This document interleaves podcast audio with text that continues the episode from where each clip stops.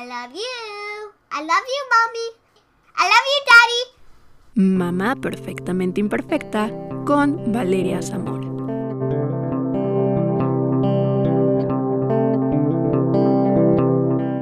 Hola amigos, bienvenidos a esta segunda temporada de Mamá Perfectamente Imperfecta. Yo soy Valeria Zamora, una mamá perfectamente imperfecta. Y el día de hoy vamos a platicar de un tema muy interesante y es sobre aprender a tocar un instrumento. Eh, hablamos del método Suzuki, resolveremos dudas y para eso nos acompaña Enrique Martínez, que es experto en el método Suzuki. Bienvenido Enrique, gracias por haber aceptado esta invitación. ¿Cómo estás? Bien, muchísimas gracias. Pues eh, es un honor estar aquí. A mí me encanta todo lo que sea contribuir con el método Suzuki, con la información y divulgación de esta metodología tan humanista, tan bonita. Pues yo siempre estoy más que apuntado. A veces por los horarios y calendarios nos cuesta mucho trabajo agendar alguna plática, pero la verdad es que siempre es necesaria y justa para todas las eh, dudas que vayan surgiendo sobre esta metodología. Sí, vaya que nos costó trabajo em, eh, encontrar una fecha para poder hacer esta, esta entrevista, pero bueno, lo logramos y, es un gusto que, que, podamos platicar. Y Enrique, pues antes de comenzar con el tema, me gustaría que nos contaras un poquito sobre ti, sobre tu experiencia. Bueno, yo empecé a estudiar violín a los 14 años, lo cual ya para el violín es un... Eh, ya es tarde realmente eh, como dice Suzuki mismo, empezar ya en el kinder es tarde. Imagínense yo a los 14, pues ya, ya estaba sobrepasado. Y pues hice mi carrera en el Conservatorio de Música del Estado de México, hice la licenciatura en interpretación en violín.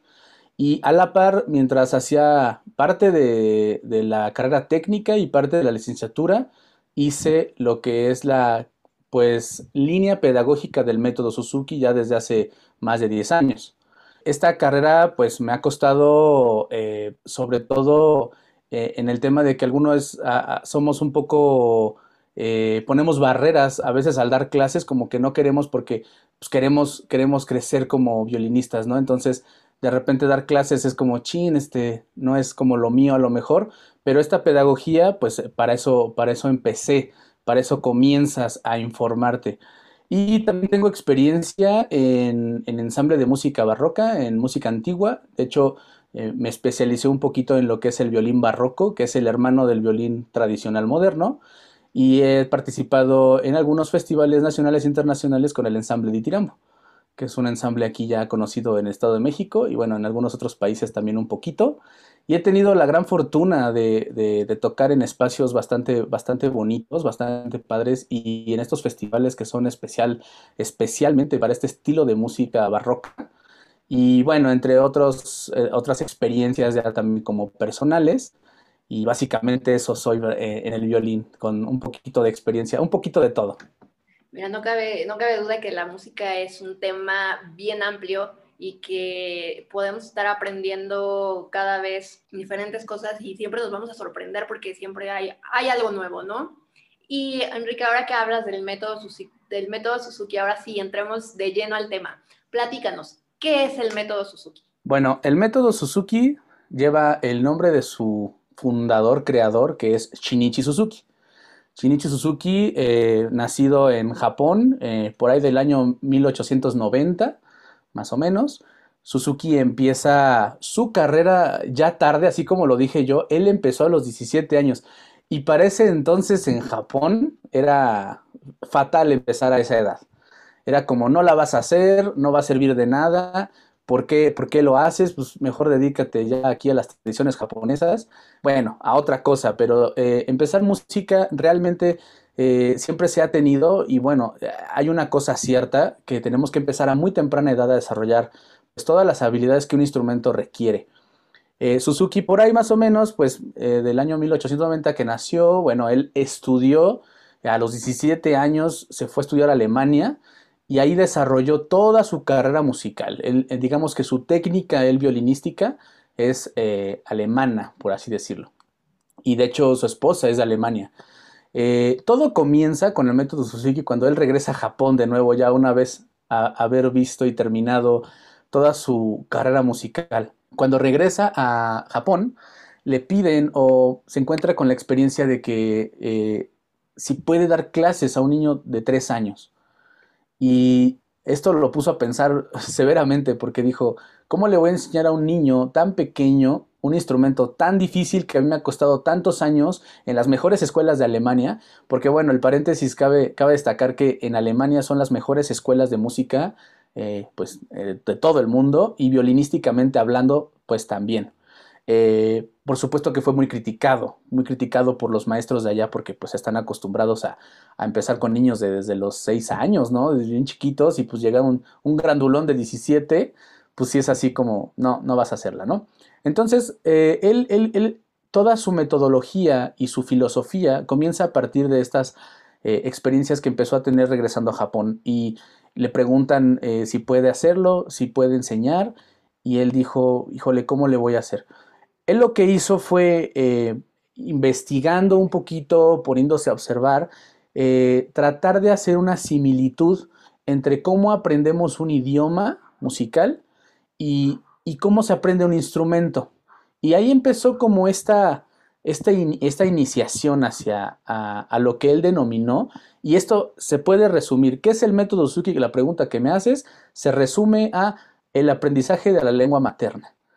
Así de fácil. Pero bueno, tiene por supuesto unas bases bastante complejas, bastante sólidas y eh, prácticamente la comparativa fue con, directamente con el lenguaje, en, pues en su caso el japonés. Eh, decía, ¿cómo los niños aprenden el japonés tan pequeñitos y lo aprenden a hablar muy bien? Y resulta ser que el japonés también es bastante complejo. Entonces eso lo llevó a decir, bueno, pues de esta manera yo puedo enseñar un instrumento tan difícil eh, pues a, un niño pequeñito y de esta misma manera. ¿Qué sucede con el lenguaje? El lenguaje los niños lo aprenden por el medio ambiente, por el entorno. Es decir, un niño de, pues, de cada nación aprende su propia lengua materna, aprende su propio idioma. ¿Esto por qué sucede? Porque el oído está receptivo desde muy temprana edad, escuchando, escuchando a la madre desde el vientre. De hecho, el oído es el primer órgano que se gesta en, la, en, el, en un embrión, vaya a decirlo. Eh, a las semanas el oído ya está ahí, ¿no? Por eso todo esto de estimulación musical y todas esas cuestiones desde el embarazo ya comienzan. Entonces él se dio cuenta que pues hacer una, una línea eh, en paralelo al lenguaje, al idioma, pues iba a funcionar con el instrumento. Entonces desarrolló esta, esta teoría, al principio era una teoría, después pues obviamente la fue comprobando con el paso de los años. Eh, también se dio cuenta de que el talento eh, se educaba y no lo heredabas. Eso era algo que en aquella época, pues de los, estamos hablando de 1900, pues se creía muchísimo que no podías tú aprender un instrumento si tu abuelito no tocó violín o no tocó algún instrumento o no traías genes musicales o así decirlo. Entonces esa fue otra cosa que él con su metodología pudo desmentir. Pero en pocas palabras, para no hacer un tema muy largo, eh, el método Suki es el aprendizaje de la lengua materna, es decir, aprendemos a tocar como aprendemos a hablar. Y con el método Suzuki eh, aprendemos a tocar instrumentos. Hablas del violín. ¿Es únicamente aprender a tocar el violín o podemos aprender a tocar otros instrumentos? Bueno, el método Suzuki se, hizo popular, obviamente, por, por, Suzuki mismo. Él fundó, pues al ser violinista, fundó todas estas bases en el violín. Eh, más adelante, cuando hubo ya eh, pues constancia de lo que él eh, mismo propagó en Japón y que se hizo muy eh, querido en Estados Unidos porque al final se veían los resultados en niños tan pequeños, pues él eh, hubo también la, curiosidad justamente de, eh, maestro, esto se puede hacer en algún otro instrumento, esto mismo se puede hacer en el, piano, se puede hacer en el cello, se puede hacer en la flauta. Y él respondió, por supuesto, pues es, es, es, el lenguaje mismo, solo que tenemos obviamente que pensar en el vocabulario de cada instrumento. Él desarrolló una serie de libros, bueno, fue una, eh, digamos, su propuesta fue eh, organizar el repertorio, eh, le llamamos el repertorio Suzuki, está distribuido en 10 libros, 10 volúmenes. Empezamos con el, pues ya, más conocido Estrellita y termina el libro 10 con el concierto en re mayor de Mozart, que ya es pues un concierto ya de solista, un concierto ya de, se podría decir, de cierta calidad virtuosística. Entonces, él al desarrollar este repertorio, al organizar este repertorio, pues se da cuenta que esto mismo también se puede eh, expresar con otros instrumentos. Obviamente tendría que haber una persona, pues, a lo mejor al no ser chelista o violonchelista, pues dice, no, bueno, tengo que hablar con un profesor que sepa del instrumento, contarle cómo, cómo funciona, ¿no? Y es ahí donde empiezan también las famosas asociaciones. Hay una asociación grande por cada continente en el mundo. Nosotros tenemos la de América, que es aquí en, eh, bueno, aquí digo América, Perú, prácticamente. Estos maestros pues, se pusieron de acuerdo y fueron desarrollando poco a poco el, digamos, el repertorio para cada instrumento. Si esto responde un poco la pregunta. Sí, sí, me queda, queda muy, muy, claro. Y a ver, el método Suzuki, eh, bueno, como ya lo habíamos comentado nosotros antes de, de entrar a la plática, eh, pues se trata de que podamos em, enseñar a los niños desde pequeños, ¿no? O sea, porque pues, su cerebro es como, como, siempre lo dicen, es como una esponjita. Entonces, ¿a partir de cuándo podemos empezar con el método Suzuki el, con los niños? ¿A partir de qué edad? Pues esa es una pregunta un poco ya relativa. Suzuki decía que el kinder ya es tarde para empezar. Entonces, ya con eso un poquito respondería el mismo Suzuki. En alguno de sus libros está citado. Eh, pero realmente eh, en la experiencia que yo llevo, porque a lo mejor puedo hablar más por la experiencia que yo he visto, sobre todo aquí en México, eh, es que deben empezar muy chiquitos, muy, se debe empezar con una estimulación musical.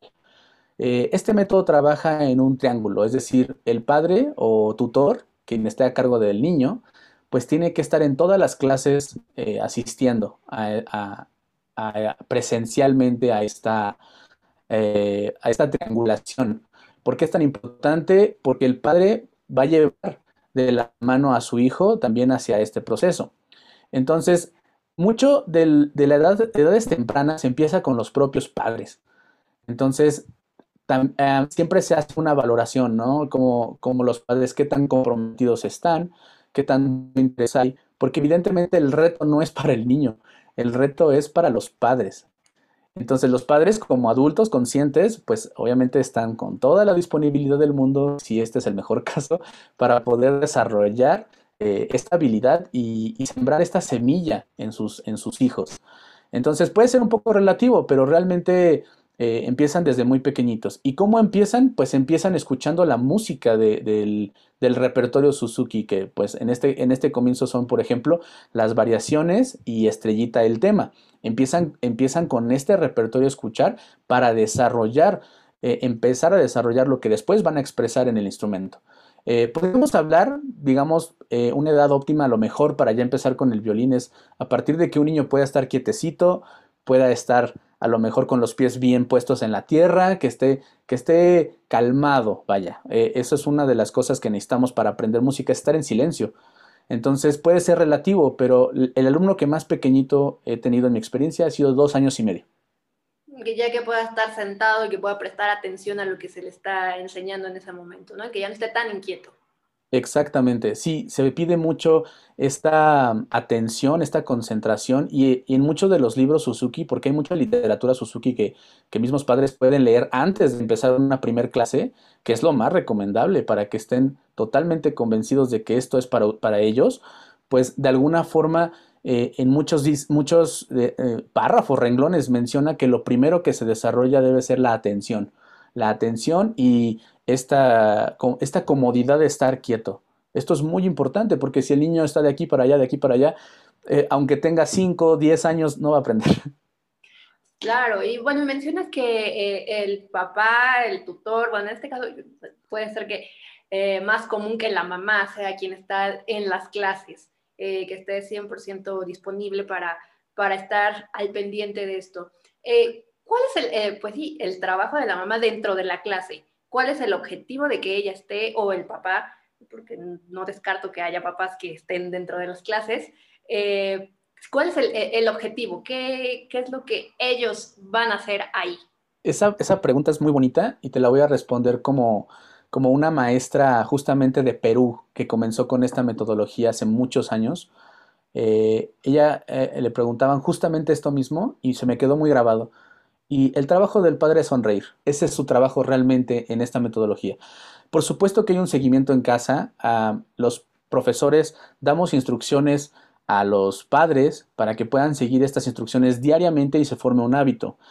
Eh, el trabajo del padre es eh, relajarse y sentirse apoyado, porque muchas veces van muy predispuestos. Por ejemplo, me he encontrado padres que eh, dicen, no es que yo ya sé de música, y entonces esa predisposición los hace fallar más que un papá que no tiene ninguna, ningún conocimiento de música. ¿Por qué? Porque su vaso va vacío, tienen la inocencia absoluta sobre qué van a hacer y se entregan, se entregan. Y un papá que se entrega es lo mejor que te puede pasar porque entonces puedes hablar con él, puedes platicar. Pero un papá que ya viene predispuesto a, eh, yo sé hacer esto, yo sé cómo se hace esto, este, no me des instrucciones porque yo ya sé hacer esto, ya ahí empieza a haber muchas trabas. Entonces, el trabajo de un padre es entregarse al 100% a, a, la metodología, a, confiar en el profesor en el que está al frente, a confiar en su hijo también eh, y sobre todo a estar muy informado de cada proceso del niño, porque va cambiando tanto que puede ser otro día y el niño ya cambió, ya es otro. Entonces, eh, la verdad es que ese es el trabajo del padre, ir encontrando la manera eh, más amable de acercar esto a su hijo, sin regaños, sin golpes, por supuesto, sin nada de violencia de ningún tipo. Pues al final lo que quería Suzuki con esta metodología era formar mejores seres humanos a partir del arte, entonces no podemos hablar de un método humanista pues empezando con la violencia. De hecho hay un libro que se recomienda que se llama Cómo hacer que tus hijos estudien sin recurrir a la violencia, de la, de la misma categoría Suzuki. Entonces es, muy recomendable toda esta literatura para los padres porque se están eh, llevando esta información. Eh, otras cosas que tienen que hacer los padres es, pues obviamente fomentar el ambiente adecuado y el entorno más óptimo en casa para que el niño absorba toda esta información de forma casi inconsciente.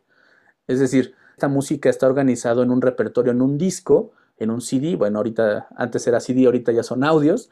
Estos audios, este disco lo tiene que poner el padre diariamente. Si el padre falla en esta primera parte, pues ya estamos eh, fragmentando el triángulo Suzuki porque el niño no va a absorber lo que es la información auditiva, es decir, el lenguaje que entra por el oído no lo va a tener. Entonces cuando llega a sus sesiones en clases de instrumento, no va a tener el repertorio, no va a saber de qué estamos hablando. Es como si yo llegara a otro país y no sé ni de qué hablan. Entonces, el trabajo del padre es ese, fomentar todo el entorno adecuado, toda, eh, todo lo óptimo que su hijo pueda absorber. Es como como tener preparado todo antes de, que el niño llegue. Es como cuando van a ser el niño, ¿no? Tienen que tener todo listo. Eh, en, los mejores casos, ¿no? Obviamente. Eh, hay que estar preparado para esto. Entonces, por eso es que lleva de la mano a los padres. Esto cuando los niños son muy pequeñitos, eh, por supuesto. Estoy hablando de una edad, pues de los 0 a los 12 años más o menos, que, que es esta etapa en la que los niños, pues son niños, ¿no? Y bueno, ah, comentas los audios. Por ejemplo, si yo como mamá todavía mi, mi, bebé es, es pequeña, pues, te voy a poner mi ejemplo. Mi bebé tiene nueve meses. Eh, obviamente ahorita todavía no la voy a meter a que, a que aprenda a tocar violín, pero si me interesa que siga el método.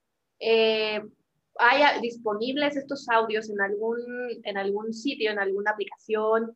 Eh, para que yo pueda ir entrenando o que mi hija pueda ir escuchando eh, esta, estos audios y se pueda ir familiarizando. Claro, sí, sí, sí, ya, ya ahorita también con la tecnología eh, hay muchas formas de acercarse a esto. Eh, te lo voy a platicar a lo mejor en orden cronológico. ¿Cómo se haría antes? Antes conseguían obviamente su disquito, compraban en alguna tienda de música, que los venden, los siguen vendiendo en las tiendas de música. de cualquier los he encontrado desde las tiendas de música de rock hasta ahí puedes encontrar de repente eh, algún libro Suzuki que traiga el disco. Eso sí tienen que fijarse que siempre el libro, porque viene con las partituras, traiga su disco.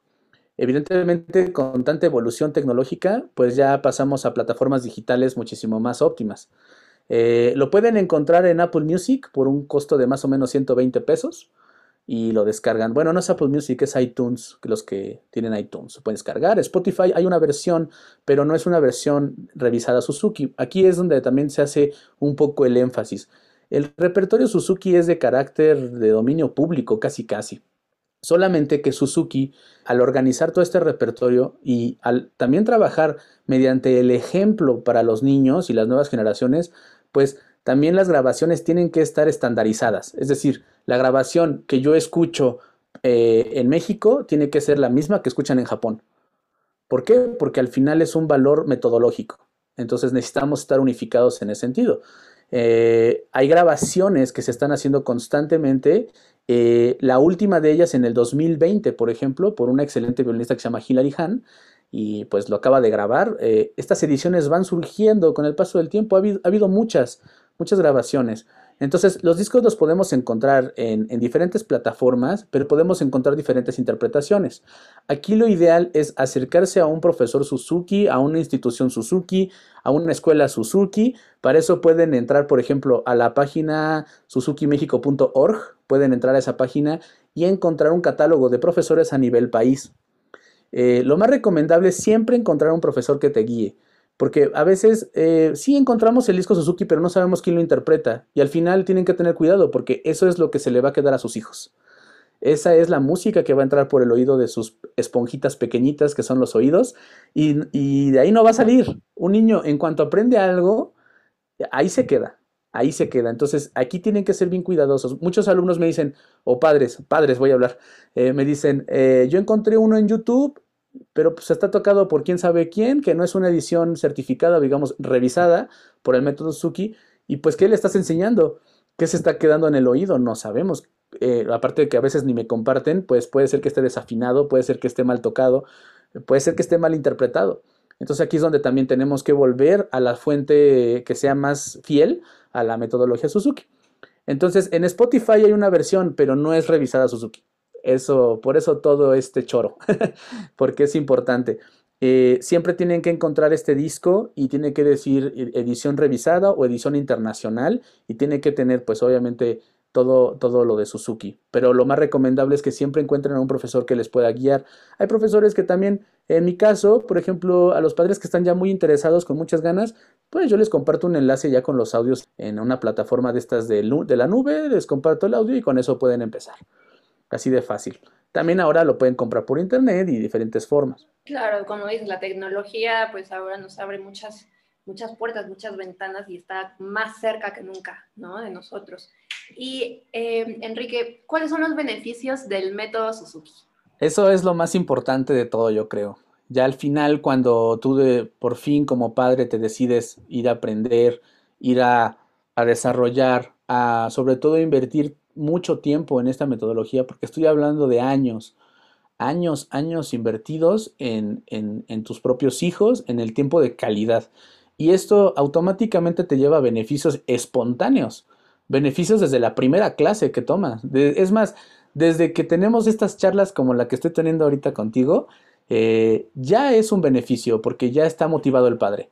En cuanto encontramos un padre motivado, agárrense mundo porque todo se puede, todo se puede lograr. Si el papá está desmotivado, lo primero que va a pasar es que va a empezar a poner muchos peros. Y pues eh, ya empezamos a restar beneficios, ¿no? Entonces, el objetivo y beneficio principal del método Suzuki es desarrollar a, niños humanamente más eh, capaces, más felices, más contentos y también más sensibles al arte porque también vivimos en un mundo donde ya el arte no debe ser eh, opcional. El arte debe ser parte de tu educación, eh, pues desde el kinder prácticamente, ¿no? Por eso otros países nos llevan ventaja a México, porque otros países la parte artística está por encimísima de muchas cosas. Entonces, esta parte humana es el primer beneficio que tú tienes al tomar una clase Suzuki. Eh, el acercarte a, padres que estén con, este, con esta disposición. Eh, los niños inmediatamente empiezan a absorber los beneficios porque una vez que el padre se decide, eh, nosotros vamos a guiar a los padres para que ellos pasen tiempo practicando con sus propios hijos. Esto los lleva a, pues, a, a los hijos a permearse de todo ese amor que tienen los padres por ellos. ¿Qué sucede con la escuela tradicional?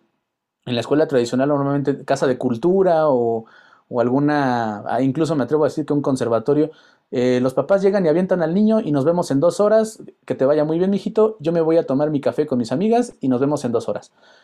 Me parece muy bien para el padre, a lo mejor es un, un despeje buenísimo, que mm, siempre hace falta, pero no está fomentando una guía, no está fomentando un lazo amoroso con su hijo, solamente está fomentando, eh, pues a lo mejor eh, sí le está apoyando, pero no de la misma forma que lo haría el método Suki, tan de, eh, de forma personalizada. Entonces el beneficio más grande es el amor que los hijos sienten con sus propios padres al estar con ellos practicando en casa. Los niños, ¿qué es lo que quieren? Pues lo que quieren es estar con sus papás. Eso es lo que quieren y necesitan. No necesitan más. Eh, a veces pensamos que la mejor escuela, que el mejor instituto Suzuki del mundo, me voy a ir al otro lado del, país para, tomar mis clases Suzuki con el mejor maestro certificado que tiene los mil libros y es el mejor del mundo. Pero si al final no voy a estar con mi hijo, de nada te sirvió. Entonces, el beneficio más grande es poder estar con tu hijo, poder pasarla bien, poder tener un momento musical y además guiarlo, que eso es también bien bonito. Esto no significa que todo sea risas y que todo sea color de rosa. Por supuesto que hay mucha frustración de por medio. Eh, también hay mucha felicidad porque una cosa lleva a otra. Y bueno, eh, eso en cuanto al beneficio eh, directo con los padres. en beneficios a nivel cerebral, por ejemplo, hablemos mucho de la coordinación motriz de ambos hemisferios. Es muy importante toda esta parte del desarrollo neuronal. Cuando tú tocas un instrumento, y eso pues muchos estudios lo han avalado, estudiar música hace que desarrolles nuevas conexiones neuronales. Eso es justamente lo que necesitas hoy en día para pensar correctamente, para tomar una decisión. Tengas el trabajo que tengas. No precisamente tienes que ser violinista, eh, no precisamente tienes que ser pianista, pero esto se va desarrollando en los niños y se va quedando. Y en cualquier joven, digo niños porque nos estamos enfocando, pero puede ser cualquier persona de cualquier edad, realmente desarrollan eh, pues una, una, forma integral de habilidades múltiples. En música no solo aprendemos eh, a tocar notas aleatorias, aprendemos lo que es la inteligencia racional, aprendemos inteligencia espacial, también ahora hablando un poco de método Suki de lazo amoroso con los padres, también la inteligencia emocional la llevamos a cabo.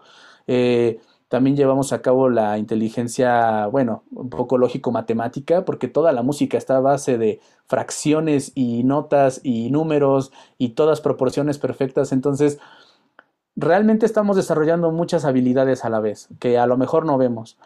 Eh, el desarrollo de valores es algo que a mí me ha gustado mucho.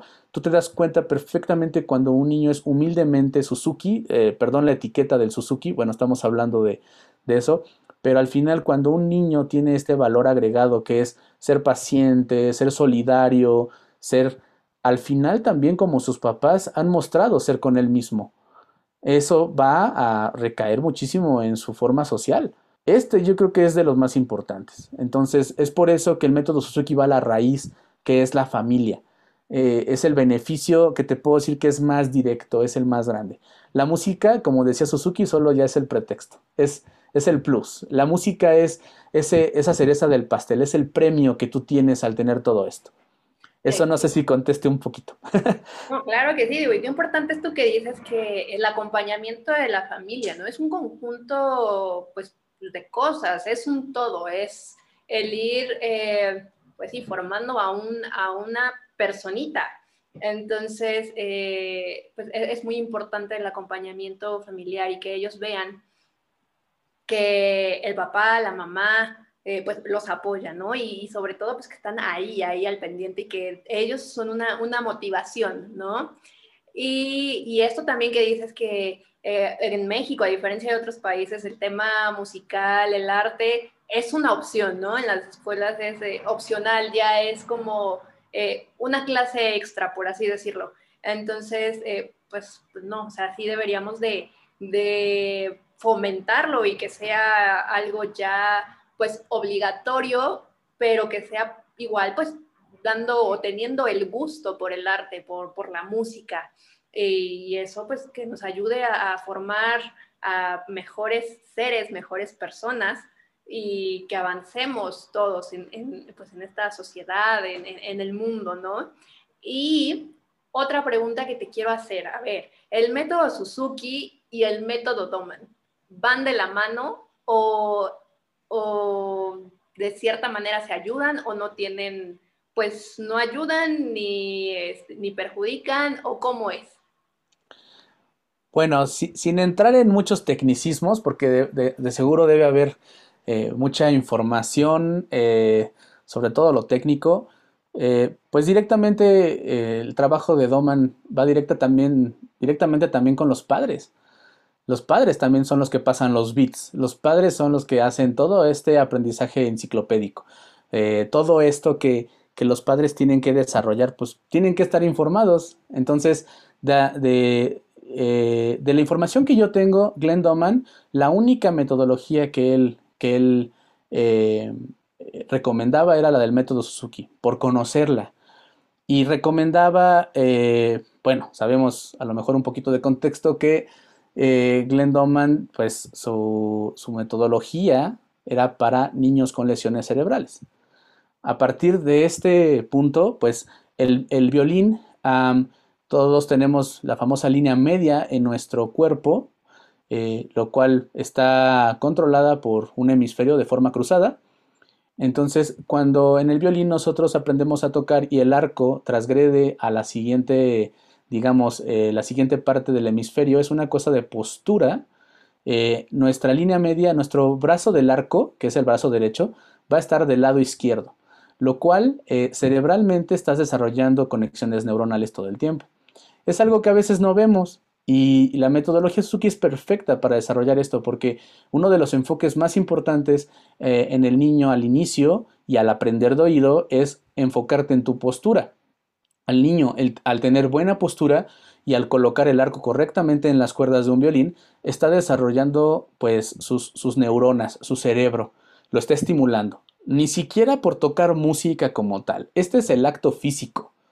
Después podemos hablar de otros beneficios, de otras cosas que a lo mejor ya están más empalmadas, pero el beneficio más claro es eh, justamente cómo él opera mi brazo derecho sobre el lado izquierdo de mi cuerpo y cómo están cruzados los hemisferios. Esto es lo que ayuda a que esta coordinación pues obviamente mejore y vayamos desarrollando cada vez más eh, conexiones neuronales. En el método Doman existe lo que es la braqueación también, que es también parte importante. Sabemos que el hecho de, gatear también es importante. ¿Y por qué algo tan simple? Porque así funciona el cerebro, es una máquina. Entonces, eh, nosotros de alguna manera estamos estimulando estos puntos. Es como, eh, a lo mejor, como esta medicina tradicional que es como la acupuntura, tocan ciertos puntos, ¿no?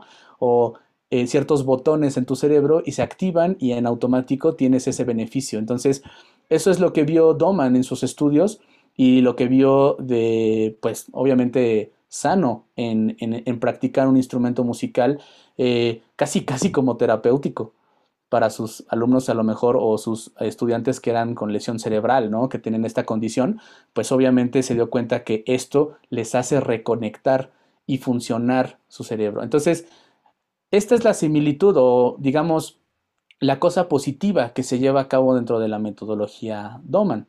En las escuelas que hay o que han sido con esta metodología, implementan el método Suzuki, obviamente el violín, eh, aparte de, ser técnicamente transportable más fácil eh, que otro instrumento, también es muy, eh, muy fácil llevarlo y traerlo, pues evidentemente los beneficios están por encima de esta condición. Entonces, esa es la similitud que yo he encontrado más valiosa entre el método Doman y el método Suzuki. Aparte de que si un, un buen eh, procursor de, una metodología como es Glenn Doman ya te recomienda algo, es por algo. Y eh, vuelvo al punto número uno, hay que dejarse guiar también por, por estos maestros. Claro que sí. Oye, Enrique, ya que vamos hacia el final del programa, me gustaría preguntarte, ¿En dónde podemos tomar los cursos del método Suzuki? Eh, cuéntanos. Ok, aquí ya viene el comercial. Eh, bueno, la parte de los cursos Suzuki, la verdad es que a mí siempre me gusta ser muy general, eh, porque al final ni yo soy el dueño del método Suzuki, ni nadie en el mundo más que el mismísimo Suzuki, ¿no? estas asociaciones se encargaron de ir certificando a profesores a nivel mundial, obviamente primero nacional, luego mundialmente. Ustedes se pueden acercar a la asociación, a suzukimexico.org y encontrar esta, este catálogo de profesores individualmente. Ahí me pueden encontrar incluso a mí y algunos profesores que estamos ahora eh, en, bueno, que estamos muy activos aquí en el Estado de México. El estudio que yo tengo, Ars Música, Estudio Sukimetepec, eh, ofrece todos estos servicios de clases, asesorías, eh, pláticas introductorias, todo lo que se necesite que tenga, que tenga relación con el método Suzuki y sobre todo que, que les podamos orientar y ayudar yo creo que cualquier escuela a la que tú preguntes, eh, incluso pues vemos nosotros también el método Suzuki en nosotros, este método humano, pues todos nos apoyamos también. Si a lo mejor alguien habla a la escuela de Veracruz y no sabe que hay una escuela en Metepec y a lo mejor de allá te pueden recomendar, siempre, siempre hay eso, porque al final lo que queremos es lo mejor para los niños. Eh, si a eso te referías un poquito, eh, espero esto conteste cada maestro, por supuesto que es eh, toda una eh, escuela musical, cada maestro tiene su propia forma, pero lo importante aquí es que siempre se acerquen a un profesor que, está en la asociación, o sea, que está en dicha eh, asociación, que está certificado. Incluso cuando tú abres un libro Suzuki de, de estos volúmenes, al principio, en parte del prólogo, te dice, menciona que debes, tu trabajo como padre es encontrar un, profesor que esté certificado en el método Suzuki. Entonces, en, este, en esta página pueden encontrar todos los maestros de a nivel país. Eh, eso es algo padre porque tengo alumnos, por ejemplo, eh, en algún momento estuvieron aquí conmigo en Metepec estudiando, luego se fueron a Morelia y bueno, tratan de encontrar otro maestro que sea de la misma metodología para continuar con su, con su misma línea eh, pedagógica, por así decirlo. Pero bueno, el comercial es, nosotros estamos en Ars Música, Estudio Suzuki Eh, nosotros ofrecemos todas las clases que tengan que ver con el método Suzuki y tenemos clases de violín, cello, piano, guitarra, canto, flauta, todas con el método Suzuki. Eh, ¿Tienes eh, redes sociales que nos puedas compartir? ¿Algún número telefónico? Sí, claro que sí. Este, las redes sociales nos pueden encontrar en Facebook, Instagram, eh, YouTube y ahora TikTok en Ars Música, Estudio Suki Metepec. Así nos pueden encontrar tal cual. Mi número es 722-153-4966. Pueden preguntar directamente conmigo si algo se les ofrece o si tienen duda. Incluso podemos canalizar también a algún padre que, que ande desorientado. Podemos también ayudar a eso. Y pues, serles cordialmente invitación. Estamos haciendo algunos programas en vivo los días lunes y los días martes todos los martes, todos los lunes a las 8 de la noche, por si también de repente quieren escuchar algo del método Suzuki, pues también estamos ahí para, sobre todo para divulgar esta metodología que es tan, tan precisa y eh, importante hoy en nuestros días. Perfecto, Enrique. Pues muchas gracias por habernos acompañado en este episodio de Mamá Perfectamente Imperfecta y por habernos contado del método Suzuki, que es un tema muy interesante, es muy completo y bueno, ¿te gustaría agregar algo sobre el método Suzuki o, lo que tú quieras agregar? No, si me preguntas eso, me explayo otra hora. Pero pues prácticamente eh, lo más importante es que siempre piensen qué es lo mejor para sus hijos. A lo mejor me gustaría terminar con esta anécdota que pasó cuando el método Suzuki se hizo famoso en Japón y la esposa de Suzuki le, le tocó ver. De hecho, hay un documental Pueden verlo eh, en, YouTube está, pero está bajo condiciones porque tiene derechos de autor. Entonces, a quien guste, se los podemos pasar como con el enlace no listado para que lo puedan ver eh, tranquilamente en sus casas. Este documental normalmente se vende en Perú, pero bueno, eh, la verdad es que es muy difícil conseguirlo hoy en día. Bueno, el paréntesis. Pero en este documental escuchamos en la viva voz de la esposa de Chinichi Suzuki contar la anécdota de cómo le llegaban cartas a Suzuki de, Estados Unidos, eh, invitándolo a Estados Unidos a, darlo, pues, a, dar a conocer su metodología, porque fue tan buena que, querían que fuera allá. ¿Y qué estás haciendo? ¿Y por qué te funciona? Y la anécdota es chistosa porque no contestaba ninguna carta. No contestó una carta, se le llenó el buzón de cartas, no contestaba, no contestaba nada hasta que la esposa de Suzuki se y le dijo, ¿sabes qué? Ya contesta una, por favor, porque me estás llenando el buzón y eh, necesito que, que, tomes una carta. Y tomó una carta y bueno, una de estas era un maestro de violín famoso que se llamaba John Kendall. este maestro de violín estaba pues, en, Estados Unidos muy interesado en que Suzuki asistiera a dar una conferencia, una plática o algo. Y bueno, pues tuvieron una reunión y la discusión fue sobre que en Japón en ese entonces, eh, estamos hablando del año pues 1930, 40 más o menos, la, la madre se hacía cargo de los hijos. Esta era la condición en Japón.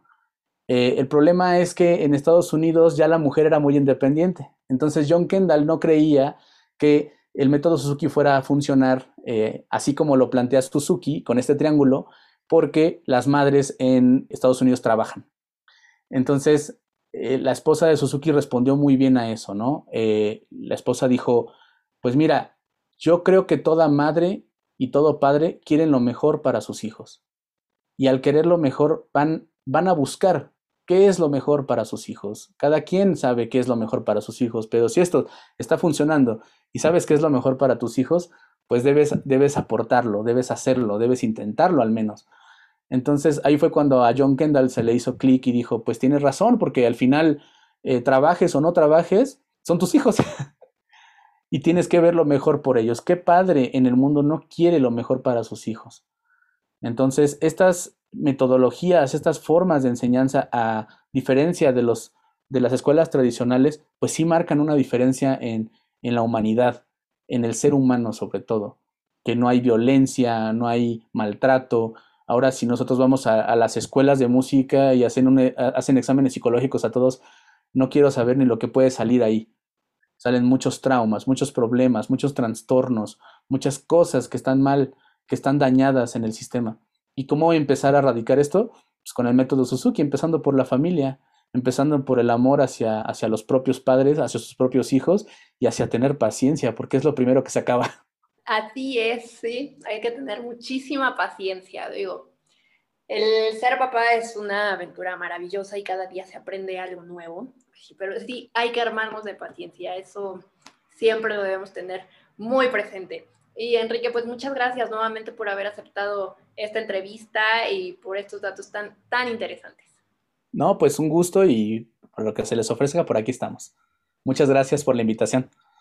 Gracias, Enrique. Y bueno, amigos, muchas gracias por habernos escuchado en este episodio de Mamá Perfectamente Imperfecta. Recuerden que yo soy Valeria Zamora, una mamá perfectamente imperfecta, y pueden encontrarme en Instagram como arroba valeriazamora.b. Ahí ya saben que pueden hacerme llegar todas sus dudas, comentarios, sugerencias de temas que quisieran que tratáramos aquí en el podcast.